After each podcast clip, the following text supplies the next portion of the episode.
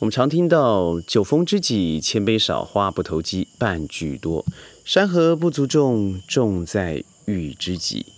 劝君更尽一杯酒，西出阳关无故人。没错，这些都是在说朋友。但你知道吗？有一些人啊，真的还不如错过了好。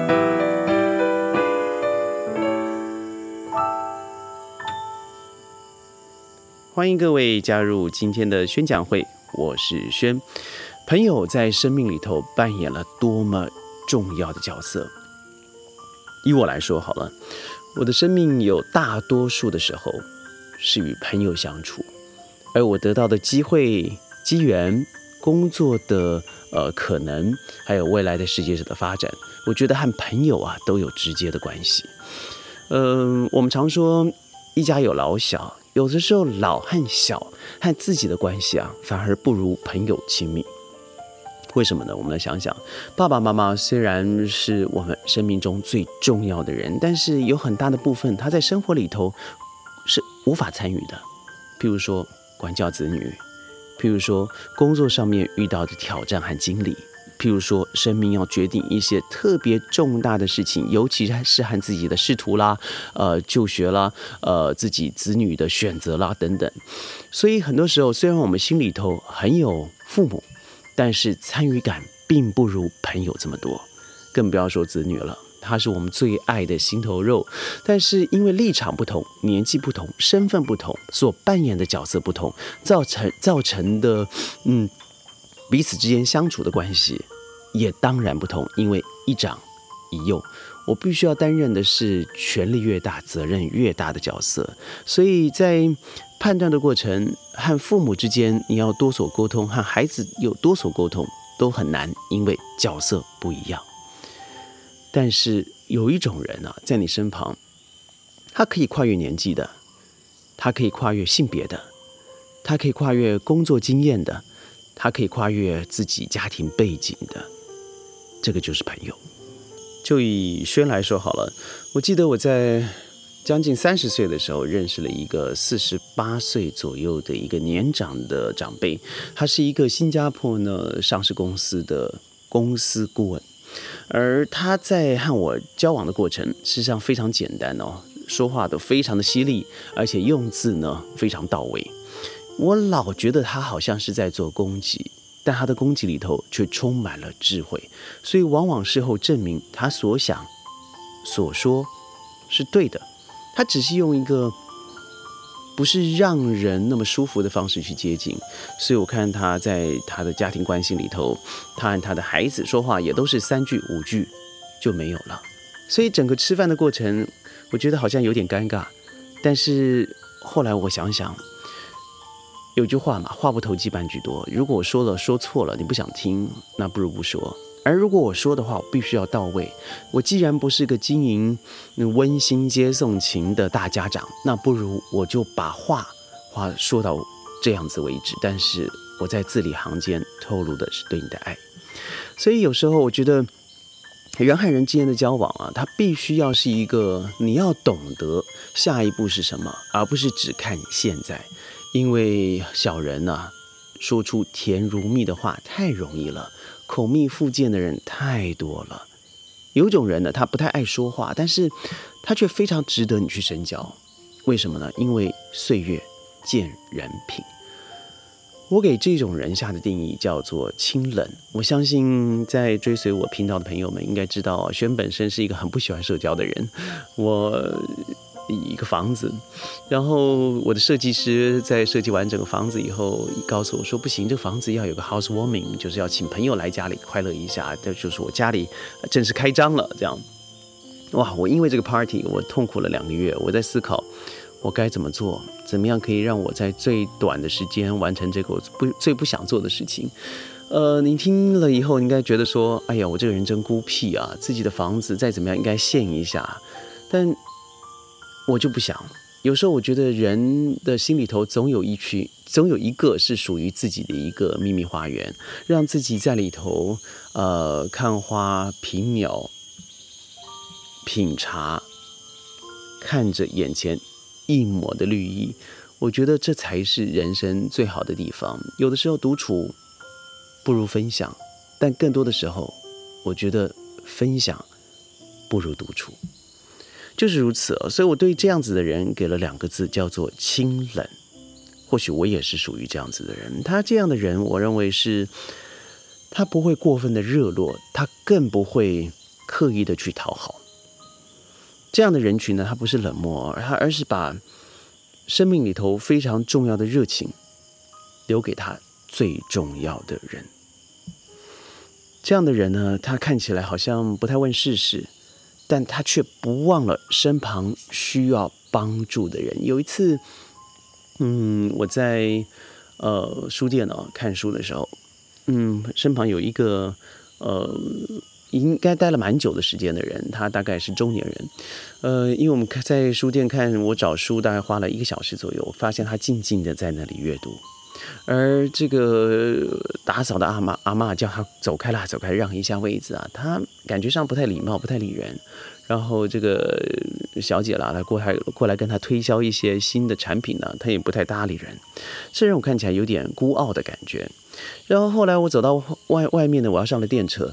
哎，他又在我旁边要上了电车，于是上电车的时候那是比较老旧啊，在国外，然后这个上车的时候必须要检票的，于是我坐下来了以后呢，他也上了车，他坐在我另外一头，后来再上来了两个华裔的这个母女，中文不太好，然后又不知道要怎么付这个票钱，他在在那熬了大概数十秒以后，发现就是原来我以为孤傲这个男生，他站起来。过去说，捡了我的票吧，我就帮这两个人付了。这或许您也常做，但是在我之前看到他的一个评断，再看到他后来突然站了起来，很热情的，还把自己的位子让给这个母女，我觉得他或许就是我所说的清冷的人，也就正是我所说的会把热情留给他认为比较重要的事或是人的人。呃，有些人呢，他不做声。他不热络，但是他却是一个处事清醒的人。怎么说呢？这种人你会发现他有第一个特质，就是他经常自省，他沉得住气。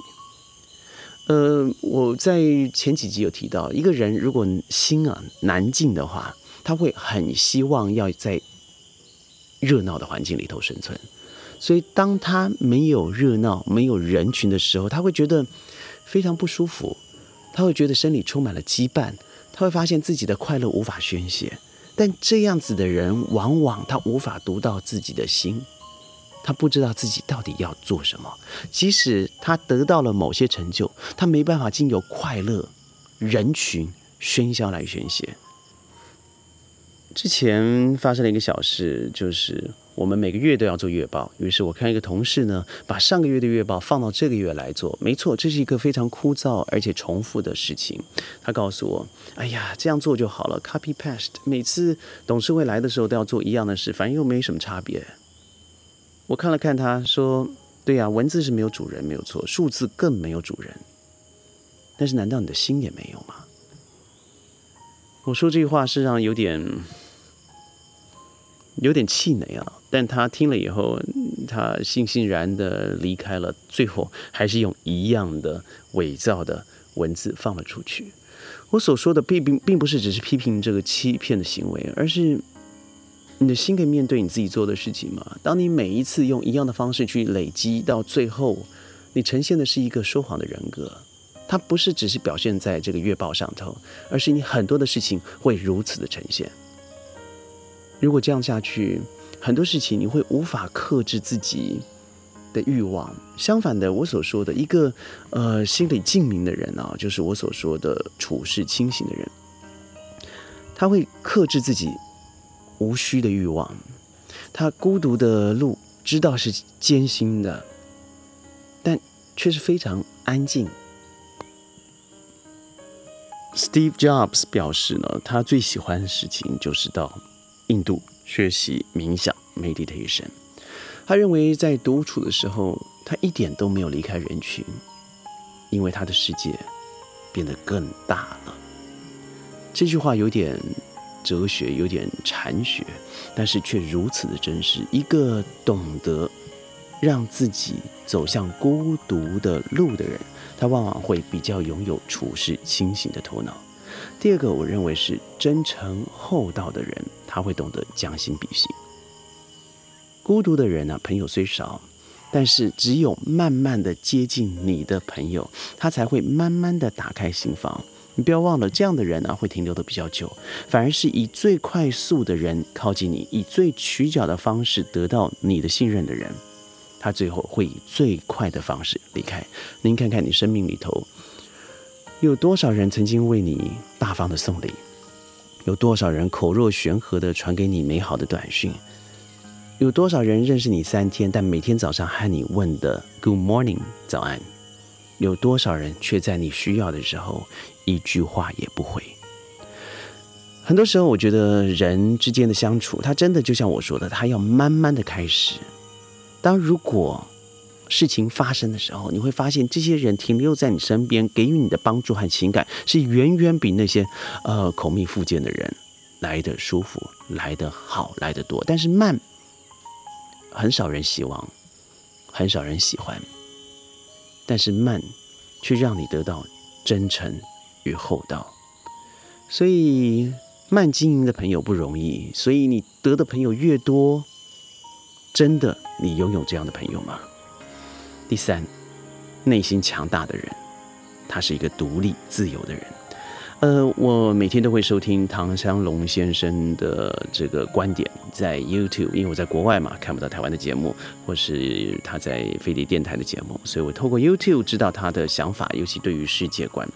呃，我喜欢他一个一个态度哦，就是他的节目里头从来不删除负面的留言。在网络上面，即使直接对他人品上的攻击，而且我觉得是非常不留情面的，他依然留下来这些留言。留言有两种，一个是流言蜚语的留言，一个是留下来的留言。而他这样子的人，所让人知道的是，他更公允，他更值得大家的信赖。第二个人是复旦大学的教授陈果。陈果教授他之所以走红呢，不只是他非常嗯现代，我觉得他有一种对文学新诠释的一种清新理论。他长得清新优雅，所以让在网络上看到他的人都非常喜喜欢。但是他在几年前呢，把两个字念错了，“耄耋之年”，所以网络上面突然之间一面倒的对他都是。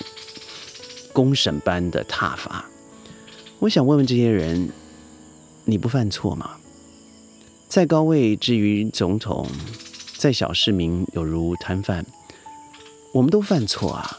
那只是你犯这个错的时候，你必须要用超级放大镜来看这个人，而你忽略了他百分之九十九点九的正确。那你自己又是一个怎么样的人？或许现在网络时代就是如此吧。但我非常欣赏陈果教授，他。回复这些批评的调子，他说：“喧嚣任其喧闹，自由我自为之。天地之大，我自行嘛，对不对？我有自己自己的世界，何必呢？再说另外一个人，红蓝教授，在红蓝教授的一生，他致力于教育以外，他把不可以传达他语言影音的地方，他做书写书。”所以他的书籍翻译也好，他本身创作也好，都是我绝对拜读的文稿。他几年前呢，被其他的教授攻坚，说他里面的引证据点错了，翻译错了等等。不论内容如何，我听了以后真的是噗呲大笑。攻坚他的人肯定出自于两个字：嫉妒。而红蓝教授非常酷的回复了五个字：只棒无变矣。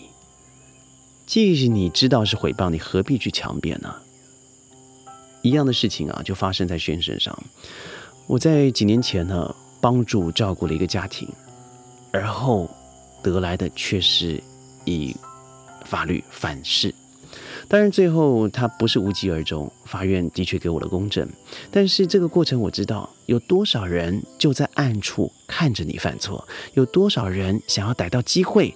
就饿着你，因为他自己是非常虚弱的，他这个人非常需要存在同温层的。